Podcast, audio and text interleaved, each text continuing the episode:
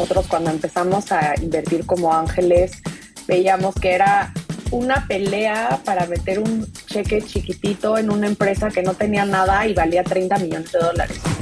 Nos hemos dado cuenta que tienes que tener un poco de lo que era para decidir, bueno, quiero emprender, porque es un mundo solitario, son los siguientes 10 años que le vas a dar toda tu vida a esto.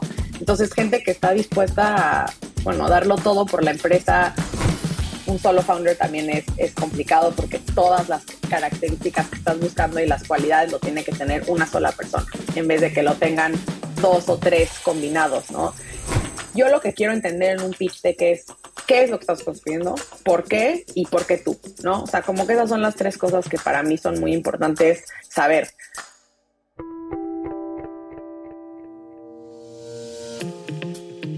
Hola, soy Fernando Trueba y te doy la bienvenida a True Growth Podcast y a este tercer episodio del Deep Dive en el que estamos hablando de Early Stage Investing o inversiones en etapa temprana.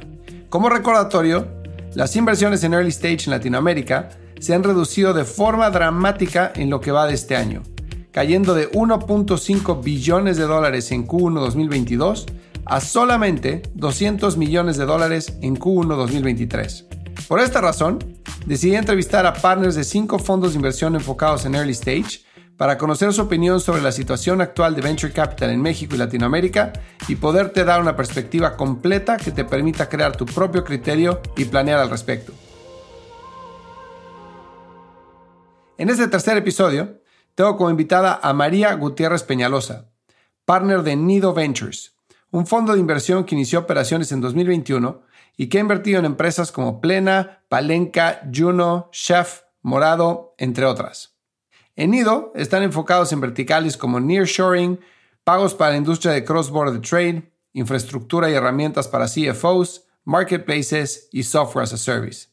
En Nido buscan ser uno de los primeros cheques de las startups en las que invierten y tratan de ser muy activos, ayudando a las empresas con ejecución, desarrollo, partnerships o lo que necesiten para dar el siguiente paso. Antes de saltar al mundo de Venture Capital, María trabajó en empresas como Tesla, Apple y Credit Suisse. Actualmente está haciendo su MBA en Stanford y es miembro de la Asociación Global de Women in VC. La puedes seguir en LinkedIn como diagonal María Gutiérrez P, P de Pedro, en Twitter como María in Nido y a Nido Ventures los puedes encontrar en nido.ventures. Antes de iniciar con la entrevista, te invito a que vayas a truegrowthcop.com, diagonal curso-medio de-medio growth y conozcas más sobre nuestro máster de Growth Online, un programa creado por expertos de clase mundial en el que podrás aprender de estrategias y metodologías utilizadas por las empresas de mayor crecimiento a nivel mundial.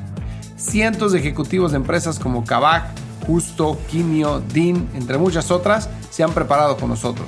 Ve a truegrowthcop.com diagonal curso guion medio de guion medio growth y comienza hoy mismo. Y ya que estás por aquí, dale seguir a True Growth en tu plataforma de audio favorita para que reciba los nuevos episodios del podcast en tu feed. Ahora sí, te dejo con la entrevista con María Gutiérrez Peñalosa, partner de Nido Ventures. María, bienvenida a la segunda temporada de True Growth Podcast. ¿Cómo estás? Bien, ¿y tú, Fer? Gracias por, por invitarme. Feliz de estar acá.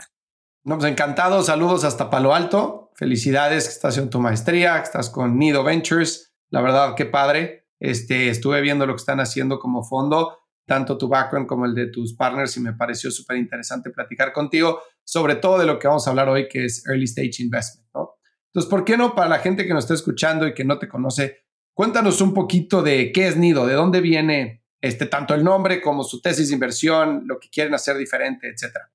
Buenísimo, sí, feliz. A ver, si quieres tener un poco de, contexto también de, de, mí, que creo que es ahí es donde sale todo lo que es Nido hoy. Pero bueno, básicamente yo nací crecí en la Ciudad de México, me vine a Estados Unidos hace 10 años a hacer la carrera y me encantó, me abrió los ojos a, a un mundo increíble aquí en Silicon Valley, las cosas que se estaban creando y bueno, como le dicen, me, me tomé el Kool-Aid, ¿no? Y es lo que yo quería, quería meterme en ese mundo también. Entonces estuve trabajando un rato acá, siempre sabiendo que quería emprender, pero no sabía si me quería regresar a Latinoamérica o no. Creo que ya que estás muchos años acá, se vuelve cada vez más difícil regresar. Y justo la pandemia me dio una super oportunidad de, de regresar a México. entré a la maestría, la decidí diferir y me voy a México a trabajar un startup allá y me di cuenta que, bueno, primero cómo había cambiado la industria de la tecnología en Latinoamérica en los últimos 10 años.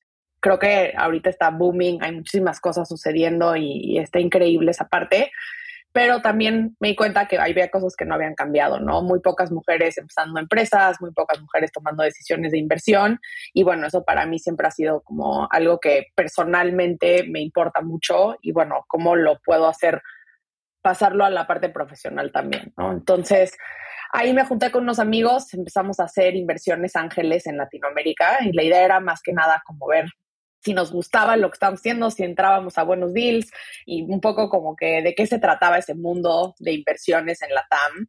Entonces, así empezó el, mundo de Nido, ¿no? Al principio éramos un sindicato de ángeles, simplemente usando nuestro propio capital, no teníamos ninguna tesis en particular, ninguna estrategia, la idea era más, nada más, pues, ver qué había, nos encantó, ¿no? Entonces, ahí me regreso a la maestría, estaba yo platicando con Caro, mi socia, todos los días de qué era la empresa que íbamos a empezar y cada vez le metíamos mucho más tiempo a Nido. Entonces decidimos entre las dos levantar un fondo ya oficial de capital de emprendimiento. Entonces eso es lo que Nido es hoy, es un fondo de, de Venture Capital que se enfoca en compañías de tecnología en Latinoamérica hispanohablante y también la comunidad latina de Estados Unidos. Entonces eso puede ser latinos en Estados Unidos o empresas que tienen como target esa comunidad acá.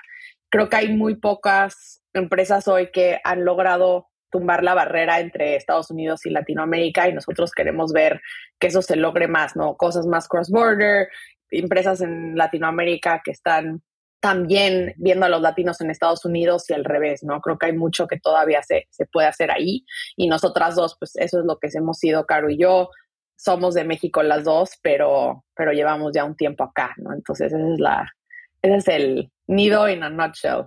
Gracias por contarme el, background. Cuando hablaste del sindicato de ángeles que eran, eh, que no tenían una tesis de inversión, era simplemente nuestro propio capital, íbamos a invertir en algunas empresas, cheques chiquitos, me imagino, etcétera, y pasas a nido.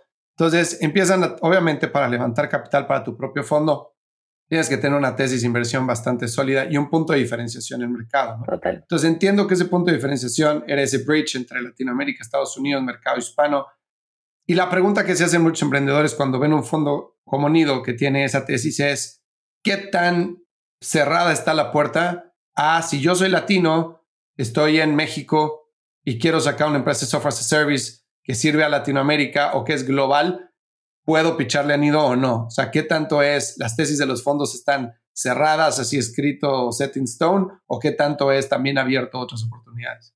Sí, creo que depende muchísimo del fondo, ¿no? En Nido, como nosotros lo empezamos a ver y como creamos la tesis, era yo lo que quiero es poder ser el mayor valor agregado a mis emprendedores, ¿no? Esa es la idea, esa es la manera en la que creo que más podemos ayudar a que las empresas sean exitosas en lo que podamos y también invertir en lo que nosotros conocemos.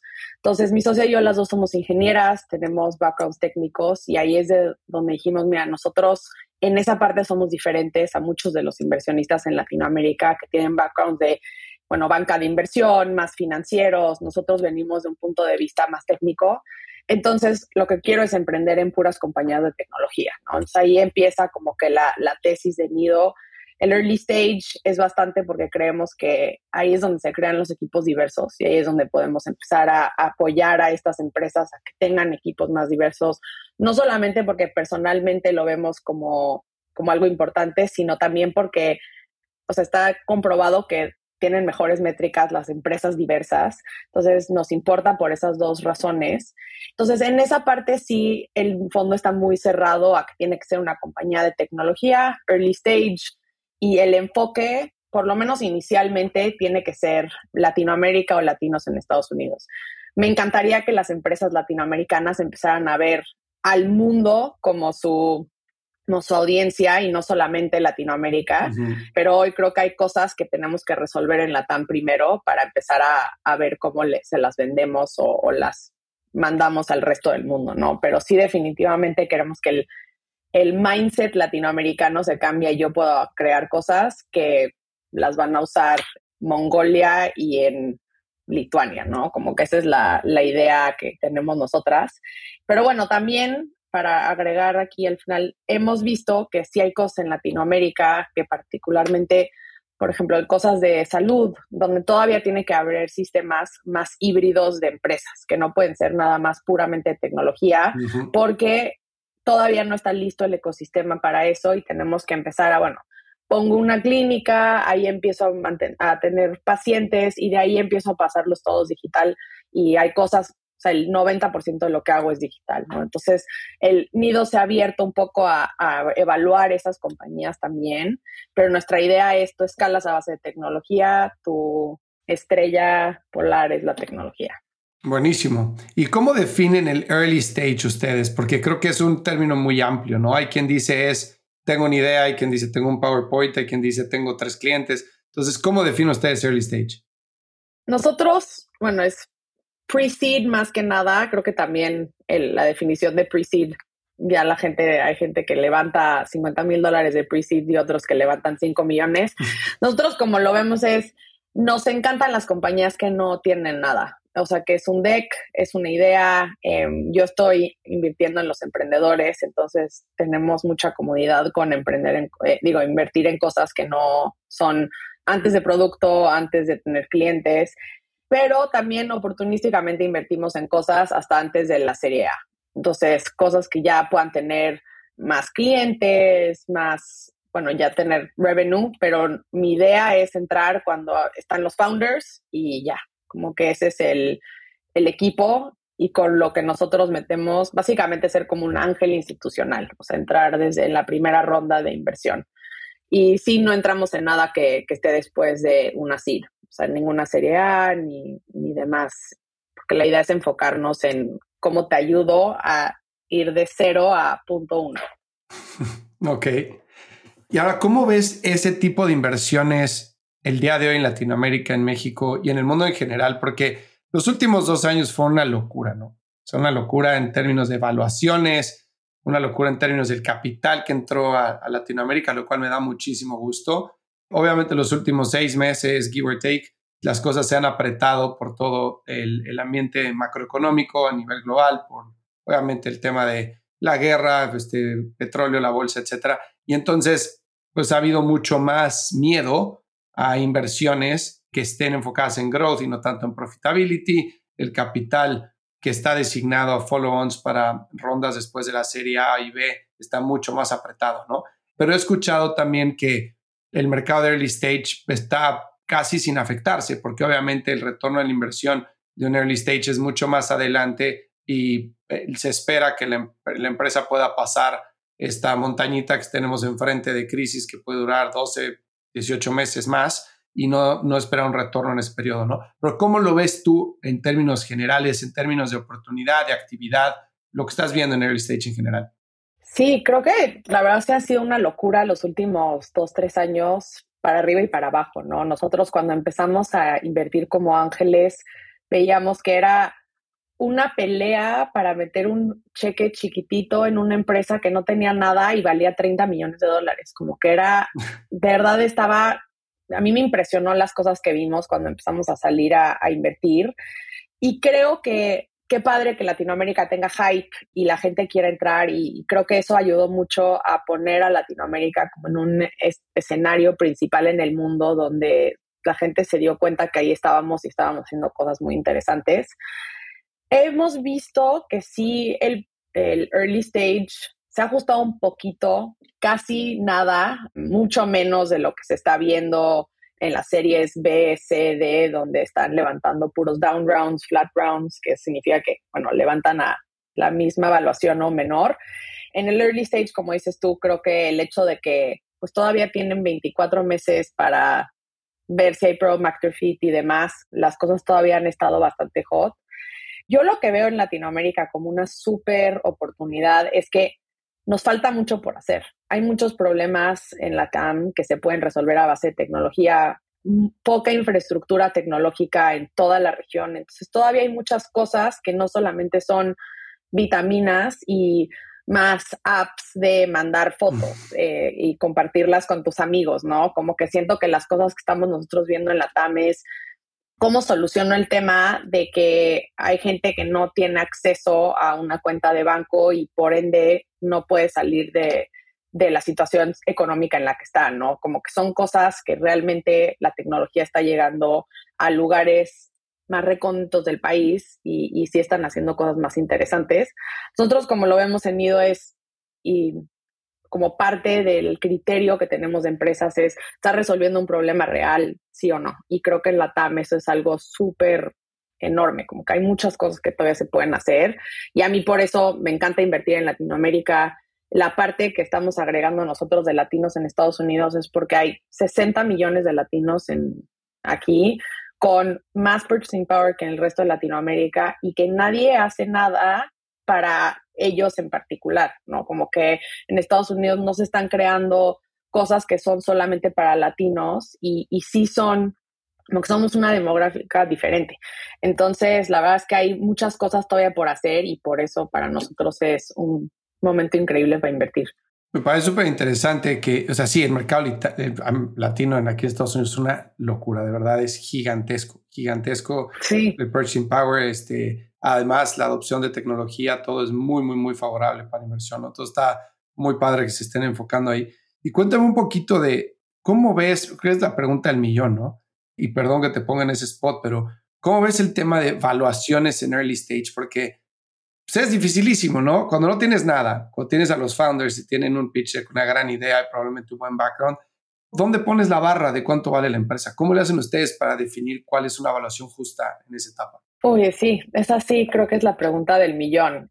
Nosotros, muchas veces, como nosotros somos un fondo más chico, somos un follower fund, nosotros no somos el lead investor en ninguna ronda. Entonces, normalmente la evaluación o la define el lead en una ronda o lo platicamos entre todos. La verdad es que ese es otro, creo que es algo que no se habla tanto, pero los fondos siempre estamos en comunicación constante y cuando estás viendo que tres fondos, cuatro fondos estamos viendo la misma empresa, sí queremos invertir, pero todavía no se decide cuáles van a ser los términos, como que se platica mucho entre nosotros. Creo que cuando no hay nada es muy complicado hacer una evaluación así, esto vale punto siete dólares, ¿no? Como que es muy complicado porque no hay números. Entonces muchas veces lo ves como a base de benchmarks, a cuántos están levantando ahorita, muchas veces es a un safe, entonces en realidad no le estás dando un precio en particular a la empresa, sino un cap al que tú estás dispuesto a convertir tus, tus acciones en la ronda subsecuente. Eso ha bajado un poco, creo que el año pasado estábamos viendo pre-seeds como entre más de 10 post casi todos eran más de 10 millones post. Te digo que llegamos a ver cosas a 35 millones post sin tener nada, que eso sí es una locura, pero más o menos estaban como entre 10 y 15 y creo que hoy ya están bajando como a estar como entre tres y medio y 10, ¿no? Muy o sea, dependiendo de si el founder ya este es su primero o segundo emprendimiento o la founder, si están como a qué tipo de mercado están entrando, qué tienen ya de research de que sí pudiera ser algo que va a funcionar, no estás como que también dándole un poco el precio al riesgo de lo que estás haciendo y también qué tan temprano dices que sí, ¿no? Muchas veces estas rondas se tardan varios meses en, en levantar y los fondos que dijeron que sí al principio, Los Ángeles, quizás tienen mejores condiciones que los que entraron al final, ¿no? Y nosotros ese es como nuestro, o sea, lo que queremos es llegar muy al principio de, las empresas. Pero sí, creo que la respuesta más corta es que es muy complicado y depende mucho de, de qué se está levantando alrededor, como que es mucho a base de comparaciones. ¿Y en qué te fijas? Porque la evaluación, ok, se, se hace el, ya por ejemplo de un safe que te puedes ir a bastante, digo, hay bastante información para sacar estándares, ¿no? De si es un SaaS o si es un B2C, etcétera, más o menos cómo puede quedar el, el safe, el cap, el descuento, etcétera.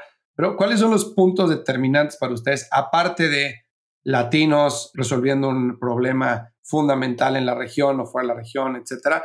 ¿Cuáles son los puntos en los que se fijan los emprendedores? Porque al, tener una idea de, puedes tener una, idea fenomenal y que tu ejecución sea muy mala y pues no llegas a ningún lado, ¿no? Y, y al revés. Entonces, ¿cuáles son esas cosas en las que dices, hijo, esto me llamó la atención de estos emprendedores o de este negocio, o cómo toman la decisión para así participar? Sí, a ver, creo que hay dos enfoques, ¿no? Uno es como que todas las cosas que haces el checklist, lo como que tú dijiste ya, que es en Latinoamérica, resolviendo problemas reales, el mercado es gigantesco, entonces aunque se lleven el punto uno por ciento del mercado, ya mis números salen, como que ese tipo de cosas que son bastante como check, check, check. Y bueno, ver el mercado competitivo, ¿no? Entonces, a ver si, si ya hay otras seis empresas que están haciendo lo mismo, como que es muy complicado tomar una o sea, en el pre-seed es difícil decir, bueno, va, yo apuesto en ti porque ya hay otras seis que lo están haciendo, ¿no? Si eres first mover advantage es enorme para nosotros, la primera persona que lo está haciendo, como que es algo que, bueno, mitigo mi riesgo de entrar como el primer cheque. Pero esas cosas son muy como que, bueno, check, check, check. La parte de, de los emprendedores creo que es la más difícil, ¿no? Es donde queremos tener muchas conversaciones con ellos, ver cómo interactúan como equipo, si es que hay más de un co-founder, un solo founder también es, es complicado porque todas las características que estás buscando y las cualidades lo tiene que tener una sola persona, en vez de que lo tengan dos o tres combinados, ¿no? Y estas cualidades que estamos buscando es, bueno, habilidades para levantar rondas subsecuentes, o sea, qué tan buenos son levantando capital, toda esta parte de que si estás, si tienes pasión por el problema que estás resolviendo y no necesariamente la solución, tienen que estar un poquito locos, esa es la, la verdad es que nos hemos dado cuenta que tienes que tener un poco de, bueno, sí, paz, lo que era para decidir, bueno, quiero emprender, porque es un mundo solitario, son los siguientes 10 años que le vas a dar toda tu vida a esto. Entonces, gente que está dispuesta a, bueno, darlo todo por la empresa, que no quieren vender en dos, tres años, que creen que sus empresas valen billions of dollars y aunque les ofrezcan millones, como que no es lo que quieren dar. No que tengan nada malo, pero para los retornos de venture capital necesitas que sea alguien que, está, que quiere llegar al IPO, ¿no? Y bueno, muchas veces también es qué tanta experiencia tienen en el mercado en el que están entrando. Hay gente que tiene mucha experiencia haciendo company builder y eso también se vale, el entender, oye, yo he hecho varias compañías o he he ejecutado en así o asá y estoy entrando a este mundo por esta razón, pero mi idea es me quiero asociar con alguien que entiende el mundo mucho más que yo o es alguien que lleva en ese mundo muchos años, lo entiende perfecto por adelante y por atrás y ya está eh, se está lanzando a emprender. Entonces, como que queremos que sí tengan esa o tengan la experiencia en la vertical en la que están entrando o ya saben cómo la van a conseguir, ¿no? Entonces, bueno, creo que esas son las, las partes que vemos. Y también mucho es, oye, es alguien con el que me gustaría ir a echarme un café, sí o no. O sea, y creo que esa es la parte que, que es importante entender, porque es alguien con el que quizás vas a hablar una vez a la semana o aunque hables una vez al mes. O sea, yo lo que quiero es estar enamorado del startup y querer siempre cómo te ayudo, cómo te saco adelante. Y bueno, si es alguien que no no se te antoja irte a echar un café con, esa persona, creo que está más difícil, pero, pero sí, creo que al principio son muchas cosas que no tienen tanta ciencia. Justo eso te iba a preguntar, ¿cómo defines, o sea, cómo es la relación entre un inversionista early stage con un emprendedor? O sea, eh, decías ahorita, hablamos una vez a la semana, nos tomamos café, o sea, ¿en qué te ayudo? ¿Cómo te saco adelante? ¿Cómo es esa relación?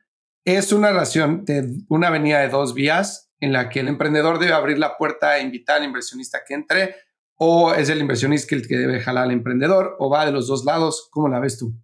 Creo que depende mucho de, de, la personalidad del emprendedor y del inversionista también, ¿no? Pero para nosotros es mucho como yo quiero estar ahí, tanto como tú me necesites ahí, ¿no? Entonces, hay emprendedores que necesitan mucho más como, oye, solo te quiero marcar cinco minutos y platicarte algo rápido de mi día. No quiero consejo ni nada, solo quiero platicar y necesito a alguien a quien decirle algo. Ok, va, perfecto. Como que eso se vale, ¿no? Nosotros siempre desde el principio decimos, estas son las cosas en las que yo te puedo ayudar. Yo tengo buenas conexiones en Silicon Valley, tengo buenas conexiones en Latinoamérica, como que esto es lo, te puedo ayudar a hacer intros, puedo postear tus job offers, puedo aquí estoy cuando necesites cinco minutos, una hora, como que siempre estamos aquí dispuestas. Y hay emprendedores que lo usan mucho más que otros. Pero creo que sí es, es una vía de, de los dos lados, como que yo lo que quiero es que los emprendedores se enfoquen en ejecutar. Entonces, si a ellos les ayuda a hablar conmigo para ejecutar, perfecto. Si a ti te quita tiempo de ejecutar, que yo te mande un mensaje como que no te preocupes, tú ejecuta y creo que nosotros siempre estamos ahí para lo para lo que se necesite.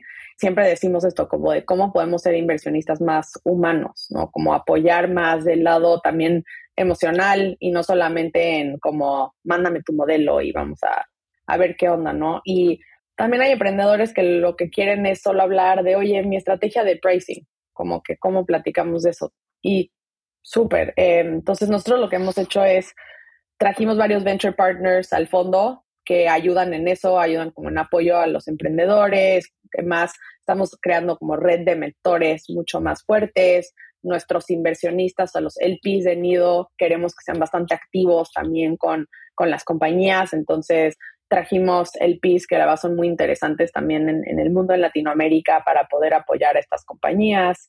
pues bueno, yo de verdad lo que quiero es ser lo que el emprendedor necesita de un apoyo moral y profesional.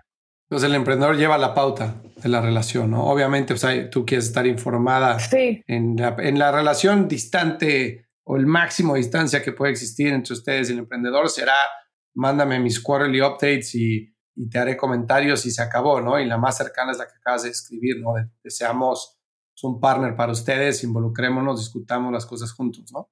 Sí, justo. Y creo que, que sí, o sea, ser emprendedor es un mundo muy solo. Entonces, porque es importante tener gente que aunque no sean tus inversionistas, sean tus mentores, sean tus amigos, como gente a la que le puedes llamar y decirle, hoy estoy teniendo un mal día o también hoy estoy teniendo un día increíble y lo quiero compartir con alguien, ¿no? Porque luego dentro de la empresa, pues es difícil hacer eso con tus empleados, con la gente que, o sea, quizás a veces hasta tus co-founders. Entonces, a mí se me hace muy importante tener a alguien que, y no necesariamente tiene que ser tu inversionista, pero en general para la gente que está escuchando, como que el tener mentores a mí se me hace súper importante, como que alguien que no necesariamente sea tu ni tu ángel, ni tu nada, nada más es alguien que ya ha pasado por algo similar y está ahí para apoyarte.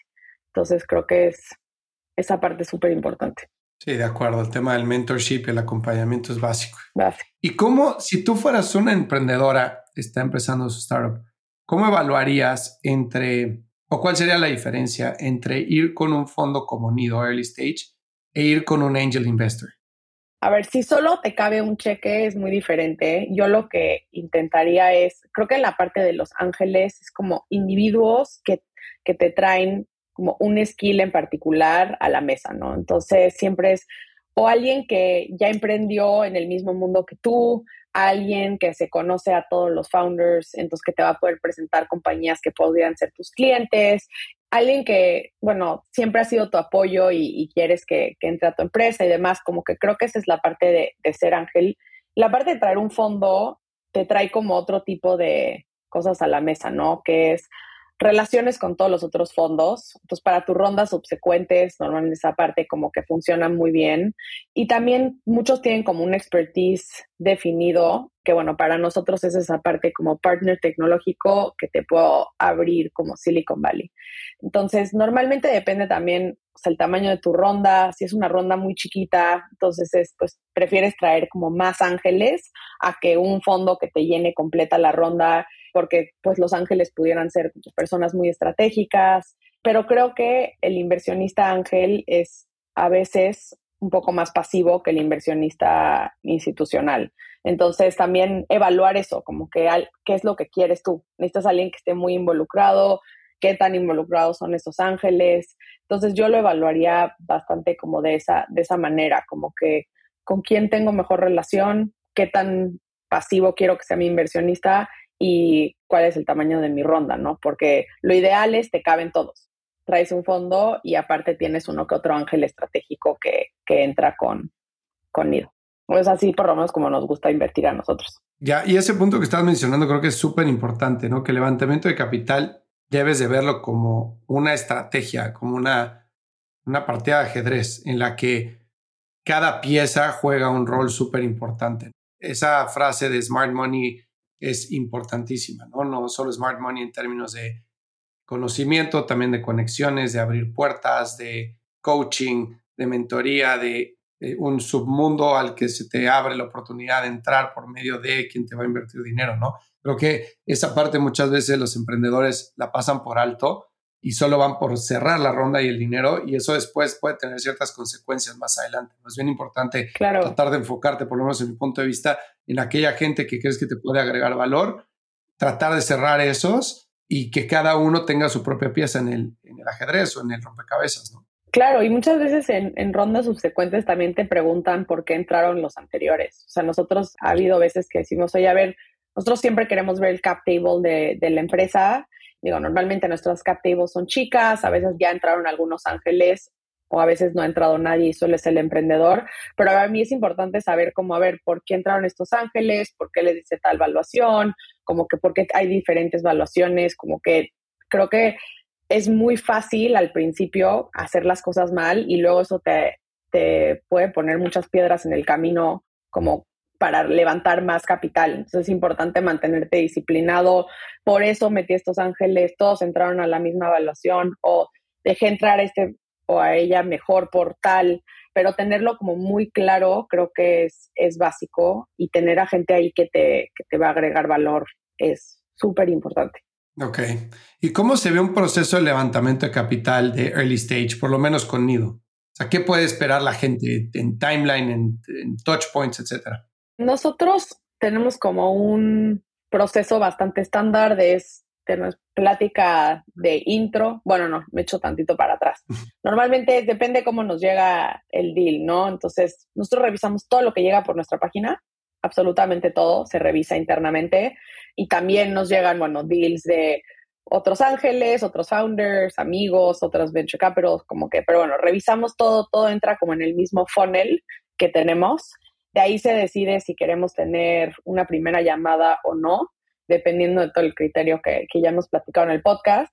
Y bueno, ahí tiene la llamada introductoria, de ahí se vuelve a platicar como que internamente cómo estuvo la llamada, por qué nos interesa seguir o no, Normalmente hay una segunda llamada con alguien más del equipo y a veces en esa segunda llamada nos gusta tener interacción con alguien más del founding team, como para ir viendo un poco cómo funcionan, cómo, cómo interactúan.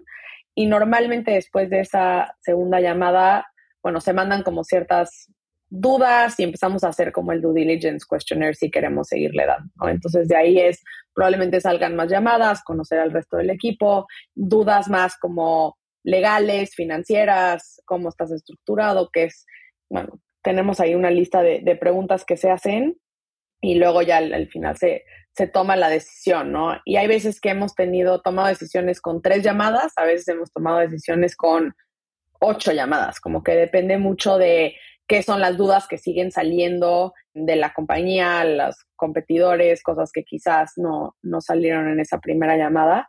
Eh, entonces depende mucho de ese proceso y de qué tan rápido contestan los emprendedores y demás, cuánto dura el proceso de inversión. normalmente ahorita están como en un mes más o menos es lo que, lo que está tomando como llegar a, decisiones, que creo que en la locura del 2021 estaba imposible. o sea, tenías una llamada y tenías que contestar, que qué bueno que en ese momento éramos ángeles y podíamos hacer cosas con menos locura, pero, pero ahora sí, nosotros tenemos un proceso bastante definido y si el proceso no se completa, entonces, bueno, no pasa nada, eh, amigos como siempre, pero no necesitamos sí tener el due diligence completo para invertir. Y para todo esto, según entendí, si no, corrígeme, porfa, necesitan que ya haya un lead investor ustedes, ¿no? No necesariamente. Hay muchas pre-seeds que son tan chiquitas que normalmente, o sea, que no, a veces no hay un lead. En pre-seeds un poco más grandes sí normalmente hay un lead investor, pero yo no necesariamente necesites, necesitas que ya exista el lead para invertir. Como que hay maneras de, de poner ciertos como puntos en el safe para que no pase nada y así entonces nosotros a veces hemos invertido antes de que exista un lead. ¿Qué sería una pre-seed muy chica? Más o menos en parámetros. 500 mil dólares. Mm. Ese es un, pre-seed chico, no necesariamente. O sea, o sea, los fondos grandes, hay unos que, bueno, invierten eso como su cheque más chiquito de todo su portafolio. Entonces, ese es un, un pre-seed bastante, bastante chico. Y esas son pocas. Y vi que en, su, en el proceso de su página tienen subir el pitch deck, ¿no? Y hay muchas este, leyendas urbanas de pitch decks, de no compartas tu pitch deck o comparte una versión súper resumida para que entonces puedas provocar esa primera llamada, este, porque si no, entonces la gente puede formar criterio equivocado de la empresa por medio del pitch deck, ¿no? Te preguntaría, ¿qué opinas de eso? Y la otra es, ¿cuáles serían los do's and don'ts así de un buen pitch deck para llamarte la atención?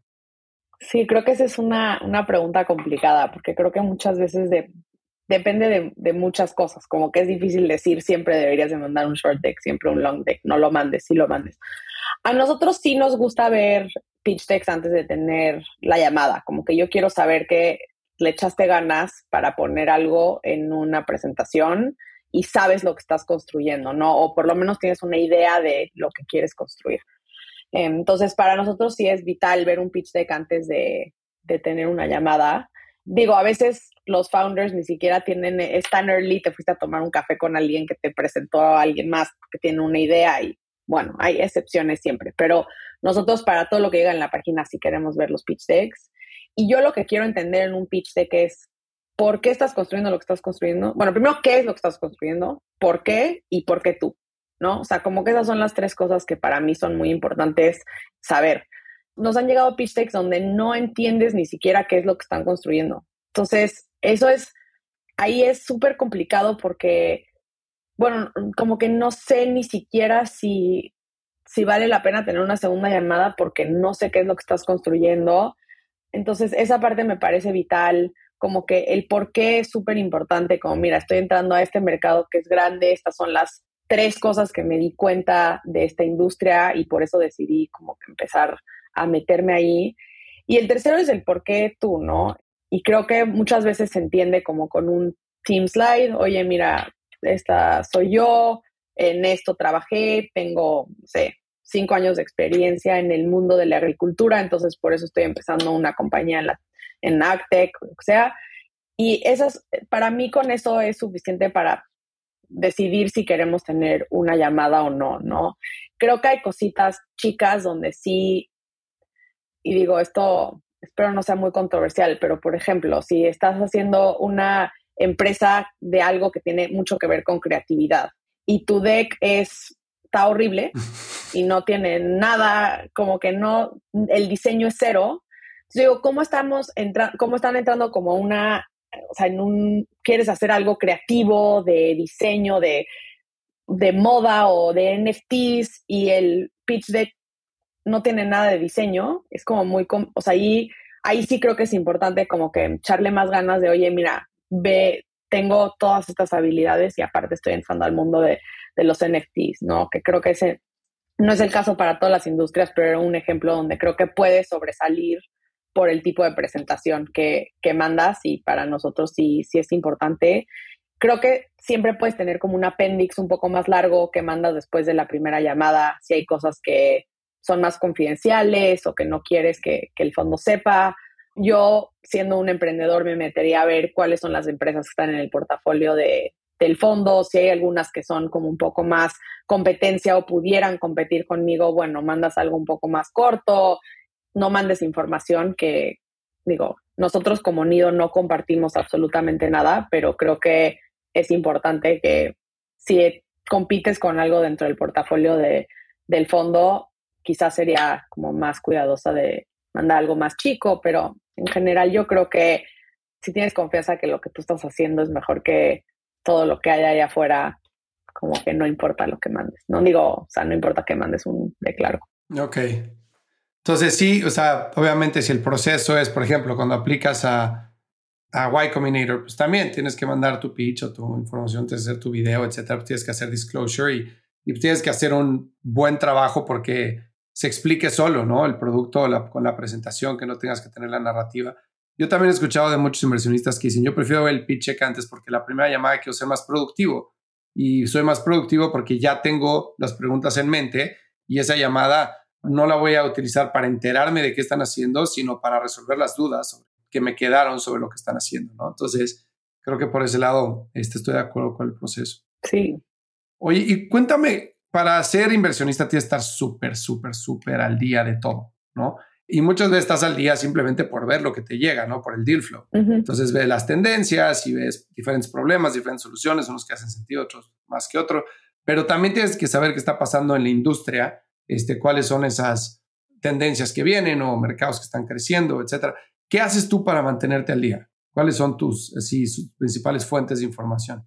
Uy, creo que, sabes, nosotros justo en, dentro de Nido hemos estado trabajando mucho en eso, en cómo le hacemos para estar aún más informados. Entonces ahora hemos creado un canal interno donde constantemente estamos mandando todo lo que vemos, lo que llega por grupos, lo que vemos en las newsletters, que en las que estamos escritas, yo estoy inscrita en varias, me encanta ver desde la de Bloomberg, que te manda las cinco cosas que deberías de ver en tu día, que es bastante más general del mercado, hasta Strictly VC, que es solamente de, de qué rondas se han levantado en esa semana o qué es lo que está pasando y es bastante global, ¿no? Entonces, esa a mí me me encantan las newsletters y me hacen la vida mucho más fácil. Creo que siempre digo, noticias es básico, los artículos de TechCrunch del Wall Street Journal, como que hay unos muy buenos que, que digo, ahí normalmente sale lo que ya pasó, ¿no? Ya le dieron funding a esta empresa, ya se hizo esto, pero es bueno como para ir viendo, oye, pues ahí ya vi cinco diferentes BNPLs que se les dieron funding como en el último, en último mes. Entonces, constantemente lo estamos mandando a este canal que tenemos resumido. Y creo que la otra es, también nosotros internamente estamos pensando en qué es lo que creemos que falta en Latinoamérica, ¿no? Y qué es lo que creemos que falta en, en la región. constantemente haciendo research de, a ver, oye, si creemos nosotros que falta infraestructura en el mundo de fintech, como que a ver qué hay allá afuera, reportes, yo estoy inscrita como los reportes de McKinsey, me llegan como que bastantes de esos, a mí es importante saber, más que nada me gusta para ver como temas de inequidad de género, temas de, cosas mm. que para mí es importante tener métricas y seguir como, bueno, a ver, vamos a, a seguirle dando como por este lado. Y finalmente también a mí me encanta, digo, los podcasts también son muy buenos, podcasts de VC, hay podcasts que sí también los, aunque nada más te dan las noticias del día, estar escuchándolo como la gente piensa. Y finalmente tenemos otros que estamos buscando como muchas comparaciones de cosas que ya, o sea, que ya están saliendo, por ejemplo, en la India o en Southeast Asia, en el sureste asiático, perdón, eh, y en la India, que pudieran ser como cosas que funcionen en Latinoamérica, ¿no? Nosotros, para nosotros esa, mucho más que los copycats de Estados Unidos, a mí me parece que cosas que están saliendo en la India están pasando uno, dos, tres años antes que el resto de Latinoamérica. Entonces hemos estado bastante como viendo qué es lo que está saliendo ahí, qué cosas están fondeando allá, y eso nos ha, nos ha dado también buena idea de, de lo que puede venir en, en la TAM y pudiera funcionar acá. Entonces creo que ese es un poco el, el resumen. ¿Y algunas que te llamen la atención en particular? Así, ¿cuáles startups crees que están súper hot ahorita o que te, te interesen? Uy, creo que, a ver, voy a hablar un poco como de lo que a mí me encanta personalmente. Sí, sí, sí. Que creo que, bueno, yo tengo como pasión por cosas en el mundo de biotech, healthcare y así, ¿no? Entonces, justo estaba viendo una, un startup en, que está en África, en Ruanda, que están usando drones para aventar sangre a los hospitales. Entonces le mandan como un mensaje de texto al unidad central, como ahí las en carretera son 10 horas para intentar llegar al hospital, entonces ya para el momento en el que llega la sangre se murió el paciente, lo que hacen es con drones, están mandando unos drones que como que catapultan al cielo y cae la bolsita de sangre arriba del, del hospital en un como drop point y justo ya llevan varios años, muchas rondas de founding, pero ese tipo de cosas donde están, digo, ese es demasiado asset heavy para Nido, entonces no sería algo en lo que nosotros hubiéramos invertido, pero me parece espectacular que alguien esté usando la tecnología para algo tan básico, ¿no? Que nosotros por lo menos en, México luego damos por, como que no, ni piensas en, en esa parte, ¿no? Damos por hecho. Entonces eso me parece increíble y luego también acá creo que hay muchas empresas que están saliendo de biotech de cosas como para personalizar medicina, eh, mejorar la calidad de la salud en, en todo Latinoamérica, Estados Unidos, en el mundo en general. Y creo que hay unas bastante interesantes también de las que están haciendo como carnes sintéticas, esas cosas. A mí me, me encanta estar evaluando. Creo que la TAM todavía no está listo para empresas de biotech porque requieren muchísima inversión. Em, es inversión cinco veces más que una empresa que no sea de biotech y también la, el horizonte de inversión es mucho más largo. Entonces, ahorita todavía creo que es más complicado invertir en eso acá, pero, pero se me hacen increíbles esas empresas. La verdad es que sí, a mí todo el tema de medicina también me fascina. Desafortunadamente no me considero lo suficientemente inteligente para entrar en él. Igual. Este, pero me parece alucinante todo lo que se puede hacer. Y, y, bueno, nada más con cómo se ha extendido la expectativa de vida del ser humano en los últimos 100 años es, es algo alucinante, ¿no? Con medicina preventiva y todo. Sí, la verdad es que eh, me parece espectacular y creo que en Latinoamérica hay cosas que definitivamente se, se, pueden hacer, ¿no? Nosotros invertimos en una empresa que se llama Plena, que mm. están haciendo clínicas para, para la salud de la mujer y más educación digital, poder tener a tu ginecólogo, ginecóloga en tu celular en todos momentos, que creo que va a ayudar mucho como a cosas que en México hasta hoy han sido, tienen bastante tabú y, y es complicado como encontrar el, tratamiento correcto para, para ese tipo de cosas. Entonces, con ese, a mí me, ese tipo de startups me fascinan, cosas de la salud. Oye, pues ya mencionaste mucho en, tu, en tus diferentes puntos, pero resumiendo, ¿cuáles serían tus principales consejos para alguien que está queriendo levantar dinero en early stage? Yo creo que hoy, especialmente con cómo está el mercado, es asegúrate que es realmente lo que quieres hacer por los siguientes 10 años. Como asegúrate que realmente quieres ser emprendedor, que estás listo para todo lo que viene, porque literal es una montaña rusa de emociones físicamente, personalmente, profesionalmente, como que tienes que estar muy preparado, preparada para eso. Entonces me parece importante que te veas en el espejo y digas, estoy listo o no. Y si sí, o sea, si realmente como que estás listo para lo difícil que va a estar, y creo que aunque te digan lo difícil que va a estar, no te das cuenta hasta que estás ahí, porque creo que a Caro y a mí nos pasó algo similar con, con Ido.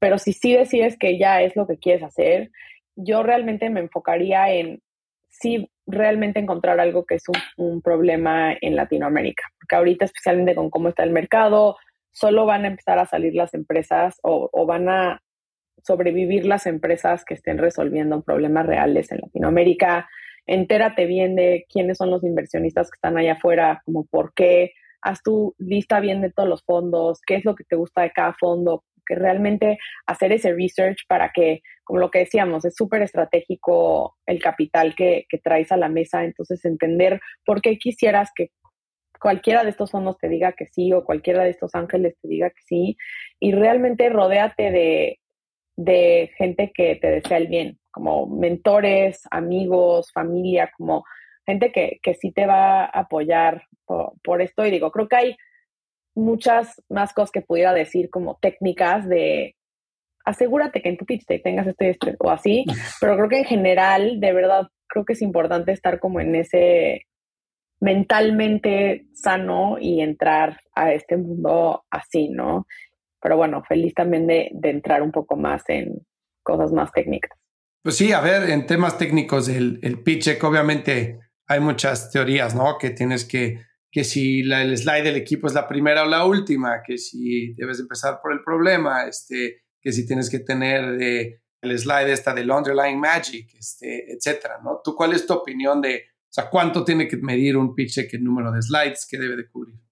Yo creo que, digo, depende mucho de, del tipo de startup que estás empezando. Si es un startup que tiene tecnología muy complicada, como que yo le daría un poquito más de slides. Digo, siempre lo puedes poner en un appendix, pero un poquito más de slides de quiero explicarte exacto lo que es la tecnología que estoy haciendo. Em, pero yo lo que pensaría en un pitch deck en general es, piensa que la persona a la que le estás mandando el pitch deck no entiende nada, o sea, no sabe nada de la industria en la que estás haciendo cosas y no sabe nada de tu solución.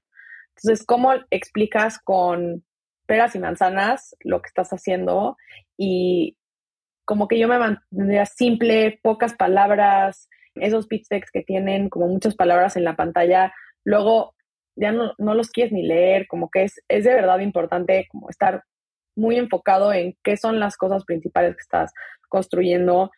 Yo soy de la opinión personal que me gustaría ver el equipo más hacia el principio del, del pitch deck, porque creo que es en lo que estoy invirtiendo yo. O sea, en el pre-seed stage yo estoy invirtiendo muchas veces el producto no está ahí, es una idea de algo que quieren hacer y no han ejecutado todavía nada. Mí me interesa saber quiénes está haciendo esto, o sea, por qué estás haciendo lo que estás haciendo, cuál es tu background y, y bueno, también a nosotros nos interesa cada vez ver equipos más diversos, ¿no? Entonces, a mí luego me llegan pitch decks con 15 hombres en un slide y otros 10 hombres que son advisors y dices como, uff, o sea, esto está, ¿cómo no encontraste ni una mujer cerca de ti que, que, pudiera ser parte de tu equipo, ¿no? Entonces, pero bueno, a mí me parece que sí debería de, me gusta ver el team más al principio. Creo que tienes que explicar cuál es el problema, cómo identificaste el problema y lo que es, tu solución o la idea que tienes de cómo lo quieres solucionar y luego el, el por qué tú eres el que lo va a lograr, ¿no? Y el tú puede ser tú como persona, como equipo o como empresa, porque esa es el producto que viene a revolucionar todo o el cómo eres diferente a tus competidores si es que los tienes, como que a mí sí, eso me parece vital. Buenísimo. Pues muchísimas gracias por el feedback. ¿Dónde puede encontrar la gente a Nido o a ti? A mí, no, por todos lados. A ver, estamos, nuestra página web es nido.ventures y ahí creo que pueden, tenemos los twitters, todo como que he puesto los links ahí. Ahí también podemos recibir a todos los, bueno, la gente que quiere platicar con nosotros. Tenemos una página de, de contacto y de verdad revisamos todo lo que llega. Creo que muchas veces eso se dice como, ay, sí, escríbeme por la página, pero no, en serio, sí revisamos todo lo que llega por ahí. También María Gutiérrez Pinalos en LinkedIn. Y bueno, mi socia Caro es bastante más activa en Twitter, pero bueno, yo de vez en cuando también saco cosas ahí, entonces feliz de, de platicar. Y de verdad, especialmente mujeres que quieran emprender, me parece súper, para mí es mi, mi pasión, entonces sí, a esas como que por favor que me escriban y me pueden escribir a través de LinkedIn, a través de Twitter y, y feliz de hablar con ellas. Pues María, muchísimas gracias por tu tiempo y gracias por compartir tu punto de vista sobre el Stage Investment. No, a ti, muchísimas gracias por todo. Hasta aquí el tercer episodio de esta miniserie enfocada en Early Stage Investing o inversiones en etapa temprana. En el siguiente episodio voy a platicar con Vincent Speranza, director general de Endeavor en México. Con Vincent voy a hablar sobre su punto de vista sobre las inversiones en etapa seed y pre-seed, sobre la evolución del ecosistema emprendedor en México, los recursos que existen para apoyar startups en etapa temprana en Latinoamérica y mucho, mucho, mucho más. No te olvides de darle follow a True Growth para recibir los nuevos episodios en tu feed. Síguenos en Instagram como arroba truegrowthco y si te gustó este episodio, regálanos 5 estrellas para que más gente descubra este podcast. Y bueno, si le puedes contar a tus amigos, familiares, etc., eso nunca está de más. Nos vemos la siguiente semana.